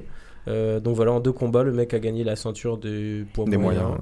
euh, au Bellator. C'est pas mal, hein Bah, c'est Ra- solide. Raphaël Carvalho était quand même le, le champion euh, donc des poids moyens à Bellator et quand même il était sur plusieurs euh, Il défenses. sur euh, 4 défenses, voilà, mais dont donc- 2 contre Melvin euh, Manoff, qui était vraiment Ouais. sur la fin. ouais, sur, sur la fin, mais qui est toujours un gros puncher. Ouais, bien mais sûr. mais, euh, mais Moussassi en fait euh, s'est débarrassé de lui assez facilement. Il l'a mis au sol et puis c'était c'était plus ou moins fini. Euh, donc c'est impressionnant. Non, ce qu'il fallait dire surtout, ce qui nous intéressait, c'est que il a appelé après le combat à combattre donc euh, Rory McDonald, qui lui a répondu sur Twitter euh, et qui veut faire euh, Donc il combattrait en, en quoi? En Rory en moyen. en moyen? Ouais, en moyen. Et Rory, il a déjà combattu en moyen? Euh, Maya non. peut-être à l'époque non, non, non, Non, en Rory, il combat Rory, ça va être chaud pour lui physiquement. Non, c'est c'est Il- mais euh, Je suis, c'est- même, je suis même pas sûr que lui, lui-même, tienne encore à son physique McDonald. Tu l'envoies en lourd, il irait combattre Ngannou. Ouais, il l'avait dit, euh, Il l'avait dit Le d'ailleurs. tournoi, tournoi lourd qu'il il voulait faire. Il est foutu, hein, de toute façon, il n'y a pas de. Mais, alors, qu'est-ce que vous voyez dans, dans ce- cet éventuel combat? Moi, ça me Moussassi. fait chier de le dire, mais moi je trop fort, hein. Ouais. Et Ouais, ça moi je vois prouve Moussassi encore, euh, surtout pour la- le gabarit en fait. Euh, Mhm. C'est que techniquement, c'est, c'est, il est quand même très très solide. Euh, Je- moi je trouve Rory meilleur, mais euh, enfin, par catégorie. Mais si Le- tu le prends la physique, ça sera catégorie trop, dessus, ça sera trop différent. Quoi. Après, m- moi j'ai horreur des gens qui disent que le Bellator c'est la consolante de l'UFC. Ah mais bah là, cette, victoire, ça a encore prouvé Je suis que. désolé, j'allais le dire. ouais. Non, non, mais c'est ça, le ressort de l'UFC, il est quand même largement supérieur. Ouais. Ça fait deux fois que des mecs qui sont bon par contre parmi les meilleurs à l'UFC dans leur catégorie hein, Ah oui, bien viennent et en deux combats sont champions. Parce que il, faudrait quand même dire que c'est des mecs qui n'auraient jamais dû être à Bellator en fait. Oui. Ah non, on parle de mecs qui sont top 5, euh, voire top 3, voire champions. À chaque fois, c'est Puisqu'on rappelle que McDonald a souci battu de euh, contrat, Tyron Woodley. Ouais. c'est un souci de contrat à chaque fois qui les entraîne au Bellator. Parce que le Bellator leur fait les yeux doux en disant chez nous, vous serez une star. Et Hmm. ça marche. McDonald, c'est en deux combats qu'il a été champion. Paul Dallet par soumission, et puis après, bah. Contre Euh, Lima. Lima, Douglas exactement. Douglas Lima. ouais. Et d'ailleurs, il me semblait qu'il y avait un rematch en préparation entre Lima et McDonald, mais apparemment pas. Gegard, il a eu du mal à son premier combat, c'était Ouais, contre le Schlemenko. Ouais, Schlemenko, là, Mm. c'était pas évident. hein. Ouais. Il avait gagné partagé, Mm. je crois, décision partagée. Ouais. Euh, mais c'est vrai que je suis d'accord, ça prouve une fois de plus. Enfin, ça pique un peu quand même. Ok, c'est pas les derniers venus au départ, mais ce qui était une situation au départ très positive pour le a Bellator, Ryan c'est-à-dire. Bader aussi. euh. Ouais, Ryan Bader aussi. Mm. Mais ce qui était une situation très positive au départ pour le Bellator, de dire on peut piquer des top euh, combattants de l'UFC, se transforme quand même vite. Hein. Euh, ouais, en même temps, ces top combattants, on- effectivement, on, on voit qu'il n'y a pas photo, c'est des mecs euh, de l'UFC qui sont Mm. bien au-dessus de nos combattants à nous. Quoi. Le seul mec qui a fait le Ouais. chemin inverse, c'est Di Alvarez, qui était champion du Bellator et qui a réussi à taper la ceinture. Mm. Mais après, on a vu la démonstration euh, de Mamen Conor McGregor contre lui, donc c'est Ouais. compliqué. Ouais. Après, même sans parler de niveau, en fait, le Bellator, il peine, il peine- parce qu'il pourrait avoir un niveau inférieur, mais être passionnant, tu sais, euh, dans les, Ouais. dans les affrontements, dans le classement, dans le, dans l'histoire. Mais non, en fait, il passe. Et là, il était où? C'était à Londres l'event c'est Ouais, ça? à Londres. Mais ça, c'est pareil, ouais, je, je comprends rien, 200, moi, à tu leur vois. carte et tout. euh, Parce que c'est mélangé sous un. Enfin, là, c'était pas mélangé avec le BAM. Bah, au départ, il devait avoir Roy Nelson Crocop, je crois, pour cet Ouais. event, et il y a eu euh, des de Il s'est fait opérer du genou, il me semble. Et puis, bah, juste, on va citer Michael Venom Page qui Ouais. a affronté un, un peintre en bâtiment de plus. Euh, bon, cette fois, il a trouvé. Marrant, Ce qui est cool, c'est que cette fois, ils ont trouvé un peintre en bâtiment original. Ouais. Il avait des jolis shorts, euh, Ouais. il fait des entrées avec des espèces Un de short marteaux de, en de plastique. et légionnaire, tout, là. là. ouais. Un Ouais, peintre mais tu vois, c'est abandonné en plein combat quand même. Ouais, ouais, là, c'est du coup, euh, ils ont passé une, un petit- une petite étape. C'est dommage Mais- parce qu'il a pas pu faire son truc de, de, de Kamehameha et tout là. Ouais. Il a Non, pas eu mais- le temps du coup. Alors attends, parce que bon, David Rickles n'est pas, euh, Oui, voilà, n'est pas un foudre de guerre, mais non, mais là où je te rejoins, c'est que bon, c'est le gars vient, vient des légers en fait, où il est pas ridicule, hein, il a plutôt une bonne fiche, mais donc on met face à un mec qui fait 1m90 et qui est déjà tentaculaire euh, pour les welter. On lui met un, un mec des légers qui est pas non plus euh, un- le plus costaud des, des légers et qui n'est pas d'ailleurs ni champion ni euh, dans Ouais, le top c'est pour 3. le faire briller. Quoi. Donc, donc, je veux dire, il y a un moment où il faudrait que, que ça. Mais Surtout pour- que. Quel âge il a maintenant, euh, Page Pour Il a moi, plus de MVP 30 ans? était léger. C'était en welter là. Intéressant la question. C'était en welter Ouais, ah ouais c'était en welter. Ok, ok, autant pour moi. Ah, mais T'es sûr que c'est pas en léger? Ben moi, pour moi, bah, Michael Page, Venom c'est en léger. des- Ah non, c'est en welter, toujours. Sûr? Mais peut-être que Page a tout compris. hein, finalement, il prend pas trop de risques. Il gagne son bif. je pense pas que ce soit même lui qui Oui, mais il, gagne forcément pas beaucoup de bif en faisant ça. Bah, je pense qu'il doit gagner du bif régulier et puis il prend Ouais. très peu de risques. Oui, le ouais, facteur risque. euh, Moi, je pense vraiment que c'est pas lui qui choisit ses combats et que le, le Bellator essaye de faire de lui vraiment. Parce que ce qui manque au Bellator, c'est les fers de lance, c'est les mecs que tu mets en avant, comme McGregor l'a été pendant plusieurs années à l'UFC et qui va sûrement le redevenir pour son Mm. retour. Le problème, c'est qu'au final, euh, c'est- c'est bien, c'est un mec qui fait des highlights, mais euh, Mais sauf que la plupart des combattants, à un moment, ils disent Oui, bon, maintenant je veux progresser, je veux un combat pour Mm. le titre. Lui, apparemment, il dit pas du tout ça. Non, il est content. me et-. Je suis désolé, c'est highlight. Il y a un moment, ça devient pitoyable. Là, il a encore dansé la moitié du combat euh, en regardant le gars qui pouvait pas le toucher parce qu'il était trop loin, euh, vu qu'il avait Ouais. une différence de longe monstrueuse. Ouais, c'est bien joli. euh, on j'aurais bien voulu le voir se faire mettre KO. Bon, c'est- pas par ce peintre évidemment qui va se faire mettre KO, mais se se faire mettre KO par euh, le. Par, euh, comme, je sais pas si vous avez déjà vu le gars qui danse là, il fait une espèce de danse. euh, C'était il y a un an ou deux que ça arrivait ça. ouais. Il fait une espèce de danse après un coup un peu à la Michael Venom Page et il prend un high kick dans la foulée. Et il Ah se met- ouais, ouais, vous ouais. vous souvenez Ah, de mais ce bah, fédération mineure, hein. c'était Venom pas Page Bellator. prendre ça. Non, non, c'était Oui, ouais. un- une Ah, mais c'est un petite débutant. fédération. Ouais, c'était C'est mortel. Un- L'autre, oui, c'était un Ouais. débutant, c'était pas un mec, euh, mais pareil, qui essayait de faire son malin un Mais peu c'était comme il a contre un dansé Français, tout en le plus. combat, ouais, il s'est Ouais, je un crois. énorme Ouais. mec. Euh, c'était assez cool comme image, mais enfin, moi, je, je suis d'a- je suis d'accord, les highlights c'est cool, mais il y a un moment là, c'était, en plus, c'était du manque de respect parce que tu, il sait très bien qu'il Ouais. est meilleur et qu'il va le dominer facilement, que par séquence il, lui- il lui fera mal. Euh, donc euh, tourne-toi dos à lui, euh, fais-lui des fuck et tout. pff, Ah, merci débile. quoi. Il Ouais. l'intéresse pas. Ouais, Ouais, non, je, je, com- je comprends pas trop son, son plan de carrière, mais euh, faut croire qu'il gagne assez d'argent et qu'il se contente de ça. Ouais, puis bah, bah, apparemment, il gère bien- sa com parce que si tu te souviens, Étienne, à l'époque, il nous a- on avait mis une vidéo de lui sur la page, euh, sur Takedown, sur Facebook, et le mec avait commenté avec son compte officiel en nous remerciant. euh, Ouais. euh, donc il check apparemment, mais ça avait cartonné. hein. C'est vrai que les gens aiment bien le côté showman du gars Mhm. quand même, ça avait cartonné. Oui, vidéo. puis surtout pour les, pour les gens qui s'intéressent modérément, en fait, ils ne voient que les highlights et ils s'intéressent pas vraiment à qui il combat. Donc Ouais. pour eux, ça leur suffit aussi, en fait. Et lui, ça a l'air de lui plaire comme ça. Donc, euh. Et je pense qu'en fait, il a une base de fans Mais en tu sais, Angleterre. contre, tu sais qui j'aimerais bien le voir, moi? Parce que je pense que contre euh, un, un Wonderboy, par exemple, il, il serait dépassé pour le coup techniquement. Mais face à un Darren Till, j'aimerais bien voir ce que ça donne. Euh, ça debout. MVP Darren Ouais. Till MVP. Darren. je pense que ça tourne à la boucherie, moi. Ah Ah ouais, ouais. Mais aussi. pour qui? Ah bah moi pour moi j'ai j'ai- enfin c'est Darren Till hein, mais même pas même pas photo. Moi, je Pour pense moi, que, moi, je pense que Michael règle. Page, il peut prendre quasiment n'importe qui si ça reste debout. Ouais, à moi, part j'ai- un ouais, Wonderboy, j'ai pas vu à un- Moi de je suis vraiment Page, sûr que non. Et moi, je trouve que c'est tellement pas parlant, euh, vu les adversaires Ouais, qu'il a, que je suis d'accord, il est vraiment hors norme, hein, mais euh, il avait fait un combat de boxe aussi, je sais pas si vous vous Mm. souvenez, d'anglaise, c'était ridicule aussi, il lui avait mis un Ouais. mec en face. Bah, Oh c'était là avec euh, Haymaker Promotion le truc de David Ouais, Haye, ouais, donc, c'est euh, ça. Je suis pas sûr sûr qu'il soit aussi détendu s'il a vraiment du très haut niveau en face, tu vois. Ouais, ouais. non, Ah non, ouais. non, mais ce que je vois, parce que euh, bon, la qualité d'opposition, c'est une chose, mais les choses que tu le vois faire, c'est Non, non, quand même encore autre chose. c'est- Et incroyable. c'est quand je le vois faire ces trucs-là, je me dis que face à un mec comme Darren Till qui est trop prévisible, qui est vraiment, euh, je Ah, te mais- rentre dedans, euh, ça, ça irait mal. Mais pour moi, lui, je pense mon qu'il y a un truc aussi à prendre en compte, c'est que Page est impressionnant parce que il arrive à, à les foutre KO par séquences courtes.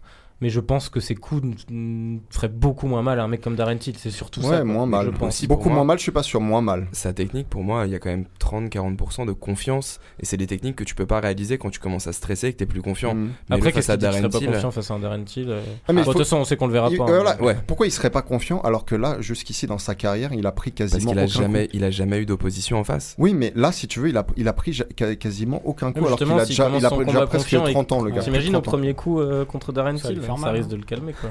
Enfin, je sais pas, qu'il arrive à le toucher aussi. Mais c'est vrai que ça serait cool de le voir contre un mec euh, du Mais le bon des le, welter. le Bellator le lâchera jamais. T'as qui comme bon welter au Bellator? Je sais pas c'est qui, Euh, Bah, il y en a pas. Enfin, il y a. ouais, Ah, bah il y a si, t'as Rory Rory, McDonald. du coup. Ouais, il y a Putain, McDonald. a que j'aimerais Lima. le voir contre Lima Rory. aussi. Lima Mais- est bon hein, aussi. en- Ouais, ouais, Lima est bon, mais s'il mettait McDonald contre euh, Page. McDonald le mettrait au sol en lutte et ce serait fini. C'est pour ça que je voudrais le voir contre un mec qui ne sait pas lutter en fait. Tu vois. Ouais. Donc voilà, on verra pour la suite pour Michael Venom Page. euh, Mais voilà, vous l'avez senti, moi il m'a Ouais, saoulé en tout On a quand même parlé un peu du Bellator quand même. Ouais, on a parlé du Oui, on a fini ouais. par en parler un peu. On en parle de plus en plus souvent, vous remarquerez. Ouais. Euh, donc on va passer à la, à la prochaine news, un peu moins euh, rigolote, hein, sur Nick Diaz. Euh, donc Nick Diaz arrêté pour violence conjugale, à... ce serait, ouais, violence conjugale apparemment, en tout cas voie de fait euh, sur une femme euh, à Las Vegas. Euh, il serait même battu avec les policiers qui sont venus l'arrêter. Mm. Euh, donc, Mais alors, euh, j'ai un breaking news un peu euh, récemment. Enfin, on faudrait qu'on crée un jingle. Ouais, un jingle, ouais, un jingle BFM TV. Euh, non, mais donc apparemment, le- dans, son, dans son cercle, dans ses amis, il y a un, des, un de ses amis donc, qui a publié un message pour dire que euh, la personne qui aurait été agressée, ou donc la femme qui aurait été agressée, ou on ne sait pas vraiment ce qui s'est passé, en fait, c'est une fille qui apparemment stalk euh, Nick Diaz depuis euh, plus de deux ans maintenant. Ah donc c'est pas violence conjugale. Donc déjà, c'est pas violence, euh, violence conjugale et, euh, Et c'est si même elle- c'est même pas certain que Nick Diaz euh, l'ait frappé ou peut-être dans l'emportement, dans l'énervement. Moi j'ai lu c'était euh, étranglement. Bah, Rire naked shock. Peut-être qu'ils Enfin, c'est pas drôle, mais non, non, apparemment, ouais, c'est vraiment. Pe- Les flics sont arrivés, il était en mode euh, une sorte de soumission, quoi. Euh, Mm. C'était pas euh, des coups. Peut-être que dans l'énervement, il s'est un peu emporté, mais il semblerait que, que voilà, c'est pas du tout comme. Quelqu'un qui euh, le harcelait, quoi. Voilà, quelqu'un qui le harcelait, et surtout, il semblerait que c'est c'est pas du tout comme euh, ça a été euh, euh, présenté en fait dans les médias, et que, euh, et que finalement, il est assez confiant pour la suite euh, des. En des- tout cas, des- apparemment, ce serait 18 000 dollars de caution, j'ai lu. Euh, bon, Les, premiers retours qui tombaient aussi, c'est qu'il était coqué, euh, coqué comme jamais aussi apparemment. Comme, euh, Oh, il a arrêté la Ouais, Marie-Jeanne. Bon, il doit cumuler les deux. Oui, oui, les, les deux, je pense. Moi, je suis mais, déçu parce que on, on- on commençait à entrevoir quelques rumeurs de retour, et là, c'est encore un truc qui Euh, va repousser la Je sais chose. pas vous, mais moi, qu'on il le reverra un fatigue, jour euh, les frères là, ils me fatiguent en fait. Ils font Ah, plus Nate parler Diaz, d'eux. ouais, euh, Nate Diaz, il s'est fait choper il y a pas hors de longtemps la il cage, battu que- avec je sais pas qui là. Ouais, mais c'est des débiles. Avec So- euh, Clay Guida. Ouais. francs, hein, c'est des vrais Ouais, débiles. Guida, c'est ça. Ouais, Ouais, c'est des débiles. Ouais, Ah bah, c'est pas nouveau, on le sait. Enfin, hein. non, la réalité, c'est que Nick n'est pas un débile. Nate Diaz est un débile, mais euh, Nick n'est pas du tout un débile. Simplement, c'est un type qui n'a jamais aimé combattre parce qu'ils ont, ils ont des personnalités vraiment étranges, les deux frères. C'est pas des. Surtout Nick, c'est pas quelqu'un qui aime combattre, c'est plus quelqu'un qui le faisait pour la. Pour, euh, voilà, fame. pour- ouais, non, et puis surtout pour, de là d'où il vient, etc. Enfin, c'est- c'était plus par orgueil. Et, euh, et ouais, ouais, donc euh, du coup, je sais plus où, où ça m'a amené. Moi, mais... c'est le comportement de Nate maintenant qui, qui m'énerve. C'est que ça fait un an et demi qu'il a pas combattu Grave. et qui, qui, qui se comporte comme si c'était Mm. vraiment le triple là, champion là, il du s'est que- ridiculisé parce que GSP, on n'a rien à foutre de, Ouais, c'est vrai, c'est Ah, de vrai, ouais, qu'il son a appel en fait. euh, tu vois, quel intérêt pour avoir GSP de l'affronter quoi c'est un- Ouais, GSP, les, les gens vendaient ça en disant ce serait le seul à battre les deux frères Diaz. Bon, c'est vrai que lui, il Genre, il a besoin de ça Surtout, tu bats le plus petit des deux, donc. Tu vas être euh, au Fame. dans sa légende. Mais- Mais euh, non, mais je suis d'accord. Si tu fais commences- GSP Nate Diaz, tu le fais en quoi? Si tu le fais en welter, c'est fini pour euh, Diaz. Même en léger, si, si GSP a pas trop de problème à faire le poids, il le fume. Non, mais ils le feront pas en léger, ce serait en welter, Ouais, c'est sûr. c'est sûr, Ouais, parce qu'il Ouais. parlait. euh, Mais déjà, Diaz, il aura de plus en plus de mal à descendre en léger, moi je pense. Non, GSP, il pourrait aller en léger, Ouais, mais pas pour hein. combattre Diaz, tu vois, Mm. parce que Diaz, il est trop. Bah, euh, S'il descend pour faire le poids léger, on sait que c'est pour la fame. Et c'est pour une seule Mm. personne. hein. Mm. C'est Conor McGregor, il n'y a pas de doute là-dessus. Pour ouais, une troisième Et ceinture. moi, j'aimerais-. Pas voir ce match-up. De toute façon, je pense qu'on verra pas. plus JSP, moi. c'est ma théorie. mais euh, il a fait non, mais il a fait ce qu'il avait à faire, c'est-à-dire euh, marquer la nouvelle génération. Ouais, il a ouais, Ah, franchement, si tu regardes l'interview de 3 heures, dont on a Ouais, commencé à parler, vu d'ailleurs. et euh, bah, trop, il trop dit cool. il Experience. laisse la porte ouverte. Hein. Ouais, ouais, Il revient- toujours. S'il revient, c'est pour marquer l'histoire, donc forcément, euh, Bah, Conor McGregor. fight. Non, mais vu qu'il est- va pas prendre Tyron Surtout Wood. avec l'âge, il réfléchit de plus en plus aux combats qu'il prend. Donc, à mon avis, euh, avant qu'il revienne, on a encore euh, de la Bah, marge. S'il a pris euh, Michael Bisping, c'est- c'était réfléchi quand même. Voilà. Il savait que c'était le moins dangereux pour Et lui. puis on a déjà du mal à rebooker euh, McGregor pour sa ceinture, enfin son ancienne ceinture. Le voir contre JSP, j'ai du mal à. Da- C'est quoi McGregor au fait Dana White, il a donné une petite là, on digresse, les gars, on digresse. A- T'as des infos, Étienne Non, mais Dana White a lâché un petit, euh, un petit bout de pain ce matin aux journalistes en disant que. Enfin, il a pas parlé du meeting, mais que il savait que du côté de Connor, il voulait le combat, que Khabib voulait Ah, le il devait combat. se voir à Liverpool. Donc il pensait ça que euh, pour lui, c'est quasi sûr que ce combat va se faire. Mm. Et ça commence à bien. euh, Las Vegas, novembre. Non, non, non, ouais. New York. New York, ça Ah ouais, serait cool à New York. ouais. Euh, on va passer à la suite, messieurs, hein, parce qu'effectivement, on digresse, on Part dans digresse. tous les sens. Euh, Parlons moins du UFC, parlons des boobies maintenant. Non, et voilà, on, a- on- on va parler d'une news décisive. Euh, c'est l'affaire du, du boobs job de Paige Van Zandt. Donc, je, je resitue la chose. Euh, on pourrait remettre le, le- le jingle breaking news là-dessus. Enfin, pas breaking news du coup, parce que tout le monde là en Ah, a merde. parlé. Mais, mais en gros, c'est Paige Van Zandt qui a posté une photo sur les réseaux sociaux où elle avait l'air d'avoir une poitrine un peu plus opulente que d'habitude. Et, euh, et du coup, tout le monde s'est mis à commenter parce qu'on sait que Paige Van Zandt, elle est vachement suivie pour son côté euh, joli petit minois. Mm. Euh, elle a participé à Danse avec les stars. Elle était et tout modèle, aux hein, États-Unis. Euh, ouais, elle est, un, elle est un peu modèle. Et, euh, et du coup, euh, elle a confirmé qu'elle s'était apparemment faire faire les seins avec un trait d'humour qui était cool, j'ai trouvé, dans la com, en mode euh, je les ai attendus toute ma vie, ils ont fini par jamais venir, donc il y a un moment, je me les suis achetés.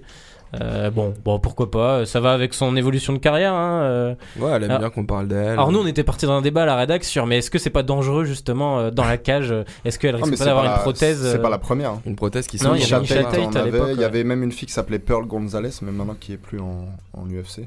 Donc voilà, je sais pas ce que vous voulez commenter sur la- le boobs job de, de Paige Van Zandt, messieurs, encore une manière de faire parler d'elle qui Bah, a bien écoute, marché. Je vais être un peu taquin. Euh, Paige Van Zandt, elle a, un- a plutôt un joli visage, mais elle avait un corps de petit garçon jusqu'ici. Donc, euh, donc voilà, voilà qui rattrape un peu les, les choses, je pense. Euh, ouais, mais moi, le MMA, ça aide pas pour la poitrine. hein. Ouais, voilà. Ouais, non, c'est pour ça, c'est là que tu vois que la construction de carrière, de, en, en allant un peu plus loin et en étant moins sur. Ouais. Mais bon, je suis persuadé qu'elle amène un autre public au MMA. Tu vois. Oui, ouais, ça c'est sûr. Ça hein. change des euh, publics Harley Davidson et bière. Tu vois. Aux États-Unis, je pense. Ouais, des rednecks, tu veux dire Nos amis les rednecks. Euh, donc voilà, en tout cas sur le job de Paige Van Zandt, pas grand chose d'autre à dire. Euh, vous pourrez aller voir sur son Instagram si ça vous intéresse, euh, messieurs et même mesdames. Et on va juste finir avant d'avoir une petite ouverture sur un, un boxeur japonais, Inoue, un des meilleurs boxeurs actuels, pound for pound. On va juste parler rapidement d'une catégorie évoquée à l'UFC, celle des 165 pounds. Euh, par Kevin Lee en fait c'est lui qui en a parlé. Alors ça c'est le truc qui revient de plus en plus. On, on va pas peut-être s'éterniser dessus. On fera peut-être un, passage plus focus là-dessus quand il y aura des vraies news là-dessus. Mais en tout cas euh, lui aimerait voir cette catégorie des 165 livres arriver. Euh, il y en a d'autres qui parlaient en fait de faire une catégorie des 165 livres qui serait en fait entre la catégorie léger actuelle et welter, une catégorie des welter plus élevés qui serait 175 livres, et ensuite on passerait au poids moyen, ce qui éviterait certains intermédiaires. Donc messieurs, qu'en pensez-vous déjà de créer cette catégorie-là? Est-ce que ça devient indispensable quand on voit quand même le nombre de pesées ratés un peu partout?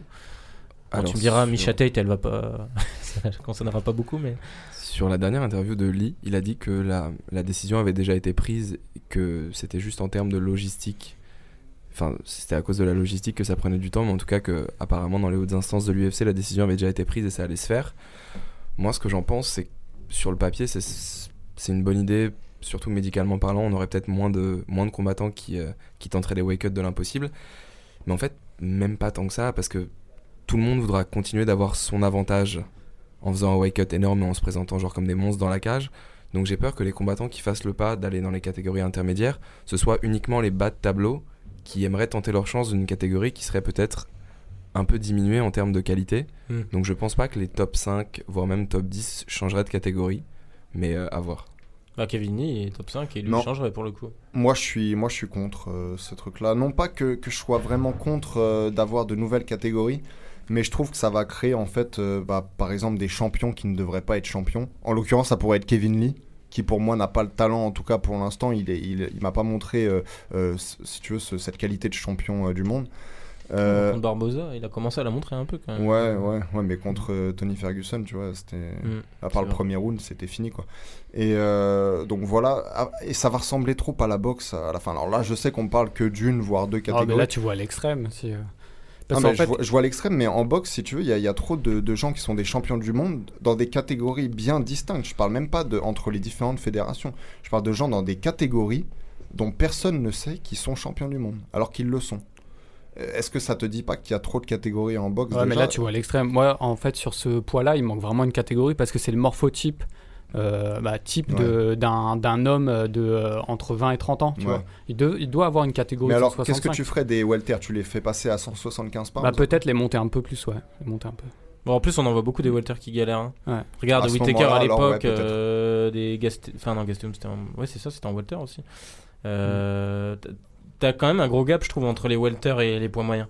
Et on voit que c'est là où ça pose Ouais, le plus ça. de soucis. Hein. Euh, Darren aussi, Till, c'est pareil. Hein. Ah, mais après, je pense que c'est pas vraiment un souci. Enfin, c'est clairement pas un souci de, de morphologie ni rien. Pour moi, c'est juste des gens qui veulent garder leur avantage physique en se présentant très lourd dans la cage. Oui, mais si bah, là où tu peux et- voir quand même que c'est un souci de morphologie, c'est que des mecs comme euh, comme Thiel ou euh, et encore Thiel, c'est pas le pire, mais genre Gastelum. Gastelum, on voit clairement que dans la catégorie du dessus, il, il a, il est vachement. Regarde contre Weidman, euh, il est probablement meilleur que Weidman sur ce combat, mais il finit par perdre parce que physiquement, euh, tu- il y a un trop gros gap, quoi.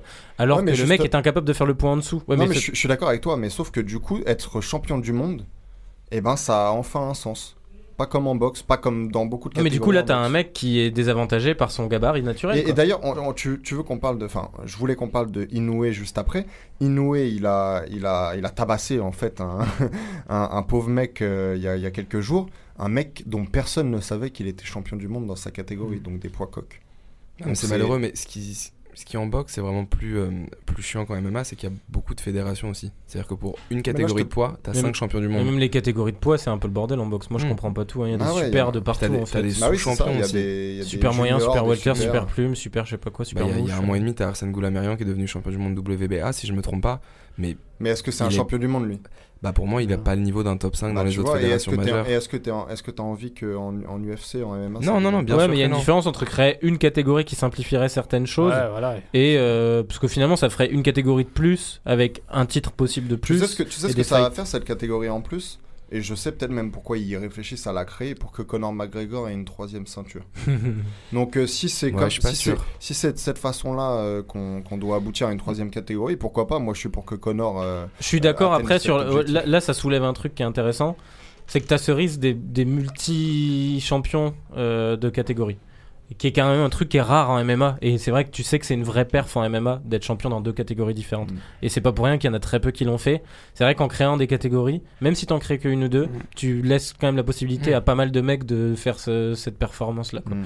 Et ça rendrait la chose un peu moins historique. Mais, euh, mais à part peut-être cette limite-là, moi je trouve qu'il y a franchement certains weight cuts qui font peur. Quoi. Ouais, mais Enfin, qui t'auras font peur et puis- que- je mêmes. pense qu'il y aura les mêmes, mais est-ce que l'UFC hésiterait pas par peur de perdre les fans les moins hardcore? C'est-à-dire ceux qui ont vraiment pas la notion Ouais, des mais du coup, catégories. ils pourront vendre des combats en plus pour un titre, quoi. Ouais, mais regarde les Ouais, mais Fight je- Night, Oui, mais c'est parce sur que Fox ça marche plus. Tu parce les que as ouais. mais ça veut pas dire que ça, y a- ils peuvent très bien les mettre. Ça veut dire qu'ils auront des, des events principaux avec plus de combats pour le titre. Mais- On avoue, euh, avoue que les combats euh, de UFC 224 où t'as qu'un seul combat pour le titre, ça fait chier. Bien je sûr. trouve qu'il faudrait minimum deux combats pour le titre pour chaque event comme ouais, ça. mais tu vois. t'as vu déjà les combats pour le titre féminin, ils ont aucun sens. Oui, mais c'est parce que c'est du MMA féminin. Mais là, t'as largement les réserves pour remplir une autre catégorie chez les hommes. Ouais, mais je suis pas sûr que le, le champion à 165 pounds soit vraiment euh, légitime. Bah, en fait, moi, j'aimerais pas qu'ils le sortent, bordel au de leur chapeau une ceinture comme ça avec direct un, un combat euh, qui nomme un champion.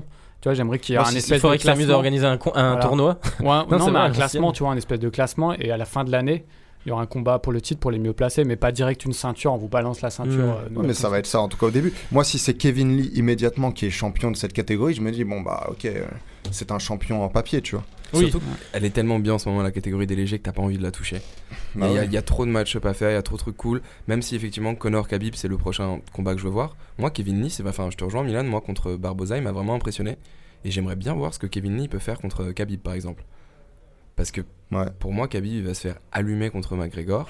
S'il avait affronté On digresse de nouveau. On digresse de nouveau. Ouais, foutu. On en reparle à chaque plus fois. les excuses. Non, mais euh, ouais, en- pour conclure, peut-être, en fait, ça serait peut-être cette catégorie-là serait peut-être intéressante euh, pour les welters qui sont en perte de vitesse. Moi, je trouve qu'on s'emmerde un peu chez les welters. Euh, euh, c'est pas pour rien qu'un mec comme Darren Till monte aussi, monte aussi vite. Et, euh, et à l'inverse, euh, pourrait peut-être nuire à la catégorie des moyens. Parce que tu vois quand tu me dis aussi Da- moyens, Darren Till là, il est trop, euh, il est trop lourd pour les 170. Je te garantis que si la, la catégorie monte à 175, dans 6 mois, tu l'entends ah mais je suis trop lourd Il pour fera 175. Bah oui, exactement, c'est ça. Donc euh, je suis pas sûr que ça que ça nous fasse progresser. On verra bien en tout cas par la suite, mais je pense que ça va quand même arriver. Il y a bien un moment où ils risquent d'en créer une. Ouais, Et puis, je te dis, ouais, tant que ça leur fera un combat plus pour, plus pour le titre, ils ont rien à faire qu'au début le champion soit un champion de papier en fait. Parce qu'ils savent que chez les hommes, ils auront largement assez de vivier pour euh, remplir la catégorie sans trop de soucis. Donc euh, à voir, à voir. Euh, on finit du coup, messieurs, cette émission. Euh, bah, c'est Étienne qui nous a proposé d'en parler et je trouvais ça vachement intéressant sur Naoya Inoue. Alors j'ai un peu fait des recherches. C'est vrai que moi je, je voyais la tête qu'il avait à peu près. J'en avais entendu parler, mais j'ai jamais vu un de ses combats. Euh, donc qui est septième. Mais je sais pourquoi il t'intéressait, c'est à cause des bails euh, manga, euh, compagnie. euh, non, même vois. pas. Comment ça s'appelle le manga ouais, de, de punch, boxe punch Out, je crois. Non, c'est Le, euh, le manga de boxe Ni- Hippo. Ah oui, ouais, oui, ouais, ni- Hippo, ni- ouais. oui, je vois ce que tu veux dire. Ouais. ouais. Je le retrouverai pas. Hippo, euh, You, je sais pas quoi. Ouais. Euh, bon, bon, bref, on recherchera pour la prochaine fois. On en Les parlera. auditeurs, dites-nous quel est le titre du. Mais, euh, mais en tout cas, voilà, il est j'ai regardé un peu 7ème du classement pound for pound du Ring Magazine. Il est à 16 combats pro, 16 victoires. 14 16 KO. victoires, 14 KO. Et il est champion dans quoi Là, j'ai trouvé deux catégories, peut-être plus. non? Maintenant, ça, c'est la troisième, là. euh, Troisième, catégorie dans laquelle il a été champion. Bon, faut dire que pour l'instant, il a, en- il a pas vraiment affronté de, de cas d'or encore. Mais il faut aussi dire que vu que là, on parle plus de petites catégories, hein, comme il existe en, en MMA, on parle de mini catégories. Mm. C'est, il, il a commencé en dessous de 50 kilos et maintenant il vient d'arriver au bantamweight en boxe qui correspond Et- à 50 kilos. C'est quoi ces deux ceintures du coup? On sait les. Bah, c'est, euh, euh, c'est euh, flyweight, donc euh, poids Ouais. mouche et, euh, et, euh, Mais c'est les trucs et annexes ou c'est les WBC et maintenant super euh, bantam. La dernière, il a pas réussi à la soulever d'ailleurs, elle était plus WBA. lourde que lui. hein. plus lourde que lui. Non, mais euh, do- donc euh, Désolé. voilà un, un autre Après, je ferai un mini point sur cette catégorie parce qu'il y a un boxeur dont, dont il faut parler. chocolatito. Mais non, Nordino Bali, les gars. Ah. Ah, oui Il est dans, aussi léger, je Ouais. croyais qu'il était un Bali, il est premier dans la WBC et le 23 juin, il affronte un, un Thaï qui est invaincu en 46 combats, donc a affronté que des. Et il a vraiment sa chance parce qu'il Mais pousse attends, dans, fort dans quelle catégorie Dans la même catégorie, Bantam, Hein ouais. Mm. Et d'ailleurs, c'est pas 50, c'est 56. ou Bah, bien, 57. J'espère pas le voir contre Inoue parce que Inoue c'est Ah un. Moi je pense vraiment Ah ouais qu'il a sa chance Ah ouais, parce qu'il frappe très fort pour sa catégorie. Ah mais Inoue, c'est plus qu'il ferait. C'est Ouais, à voir. À Inoue, voir, il à me voir. fait penser au, tu te souviens, au, au Korean Superboy en, en MMA. C'est-à-dire que Ouais. sa technique, elle est, il y a rien qui dépasse. hein, c'est japonais, tu vois. Donc il y a rien qui dépasse. Mais le gars, ses coups, ils ont un, ils ont, un- ils font un bruit différent en fait, tu vois. Alors qu'ils ont pas l'air si véloces que ça, ni rien, mais ils, ils, ils font un bruit réellement différent. Et euh, ouais, Inoue, il est en train de régner sur, euh, sur toutes ces catégories-là. Je, je savais même pas qu'il était euh, septième euh, Si, si, ouais, mais coup, je me souvenais de l'avoir vu là en fait. moi. mais du coup, voilà, euh, tu vois, le, le type devient vraiment euh, vraiment, le. Et aux États-Unis, et aux États-Unis, ils essaient de grossir son profil. Euh, il a combattu une fois à Los Angeles. Il bite pas un mot d'anglais. hein, il Ouais. parle japonais. C'est qui son promoteur? Mais il en a Mm. pas en fait. Ah, il ok, en a pas a en tout cas de- aux, États-Unis, quoi, tu vois. Mais, euh, mais forcément, pour qu'il devienne une star, euh, au, comment dire, au niveau de son talent, il va falloir qu'il combatte de plus en plus aux États-Unis, notamment. Et donc, euh, qu'il commence à parler un peu anglais et tout. Mais en Pas tout cas, il a, en, en tout cas, il a le look, hein, parce que comme, euh, comme on disait, il a un peu ce, ce, ce truc manga qui l'entoure. Il arrive avec un short, il y a le drapeau du Japon dessus, il y a des inscriptions en japonais. Ça, c'est toujours très exotique, mais ça, tu vois, ça attire l'œil. Euh, il, a le, il, a, il a la coupe d'un, comment on appelle ça, la, la K-pop ou, enfin bon, c'est en Corée, mais je veux dire le, il a le. Ah, on dirait ouais, un personnage de manga. on dirait un personnage de manga en fait. Tout, euh, voilà, ça, ça peut vite euh, partir. hein. Un Attention, va-t-on déraper ou Ah, pas voilà, sur, cette, euh, sur cette news Juste ce que je veux dire, c'est que le- les promoteurs américains vont le récupérer et vont le faire sauter comme ça euh, de catégorie en catégorie en prenant un combat qui l'arrange. Ouais, ouais, Il Mm. c'est faut vrai. savoir que Ubali, Ubali, personne veut l'affronter. hein. Il y a juste un Thaï qui a voulu parce que voilà, il sort de Thaïlande, il a vaincu, euh, voilà. Mais Ubali, personne veut l'affronter. Les mecs, parce qu'en fait, ils ont pas franchement à gagner par rapport au risque d'affronter Ubali, tu sais, qui est un gros puncher. Mais c'est en France là le, le prochain Ouais, ouais, c'est le C'est la 23 même juin. date que. Parce que t'as Sissoko qui fait un championnat de France, il me Sissoko, semble. ouais. ouais. Mais Et du coup, Kyoka aussi. Du coup, il affronte des adversaires qui sont moyens parce que les autres veulent pas l'affronter. Tu vois. Ouais. Euh, Du coup, c'est la même chose, c'est euh, c'est le problème de la boxe en ce moment, tu vois. Et peut-être pour conclure, puisque tu parlais de, de sauter de catégorie en catégorie quand tu es dans, tes- dans ces toutes petites catégories-là, il faut se rappeler que Pacquiao, il a Ouais. commencé dans ces mêmes euh, catégories, de, de vraiment dans- chez les plus petits, ce qui a fait dire à certains après, notamment Poli Malignaggi, euh, bah, qu'il était complètement dopé jusqu'au jusqu'au cou, quoi, en fait. Donc, euh, donc voilà. Donc voilà, on verra si Noé. euh, Moi, je sais pas, depuis tout à l'heure, comme vous parlez de personnages de manga, je l'imagine arriver sur son nuage euh, magique à la Dragon Ball euh, dans la salle. Je suis sûr qu'ils finiront par faire une mise en scène comme ça au Japon. euh, Ça serait, ça serait assez stylé. Donc voilà, on, on- on suivra un peu Naoya Inoue. Et pourquoi pas ouais, contre Oubali, mais vous pensez que ça pourrait se bouquer euh, lui contre Oubali un de ces Ça jours dépend si. Si Oubali gagne la ceinture, là, chacun coup. ceinture, mais je pense que s'il va avec des promoteurs américains, ils vont le. Mais a- après, de euh, c'est bien que Fred soit là pour parler d'Oubali, mais sur le plan international, moi j'entends, puisque je lis, je lis souvent plus des trucs internationaux, j'entends jamais parler d'Oubali, alors que Inoue qui est dans la même catégorie, prend on la. WBC, on Ouais, entendra là, on plus parler. parler. Mais je veux dire, euh, j'en entends jamais vraiment parler, donc ça me. Après, on sait que le Japon a quand même euh, une envergure plus internationale au niveau des sports de combat Ouais, que la France. Quoi. Ouais, mais c'est- pas que ça, parce que il, il parle vraiment des types quand ils voient euh, un talent un peu, un peu supérieur, quoi, tu vois. Mm. Donc euh, je, l'ai jamais vu Oubali combattre, donc je sais pas. Ah, faut que tu c'est regardes, mais très euh, fort. ouais. Le problème, c'est ses adversaires. Mais par contre, quand tu vois rien que sa technique, tu isoles sa technique, sa précision et tout, il est ultra impressionnant. Donc on verra pour la suite. Merci messieurs euh, d'avoir été présents aujourd'hui pour débriefer cette UFC Liverpool et euh, ces quelques news. Euh, donc on se retrouve euh, très bientôt. On approche de l'UFC 225, donc on verra. On sait pas encore si on vous fait une petite preview. Mais en tout cas, il y aura des briefings de l'UFC 225. Moi, je ne serai pas là, mais désolé, euh, euh, je serai en vacances. Mais, mais ces trois-là. euh, Il est tout le temps en tiens- vacances. Non, faut Ouais, dire. euh, en ce ouais, moment, ouais, tout le temps.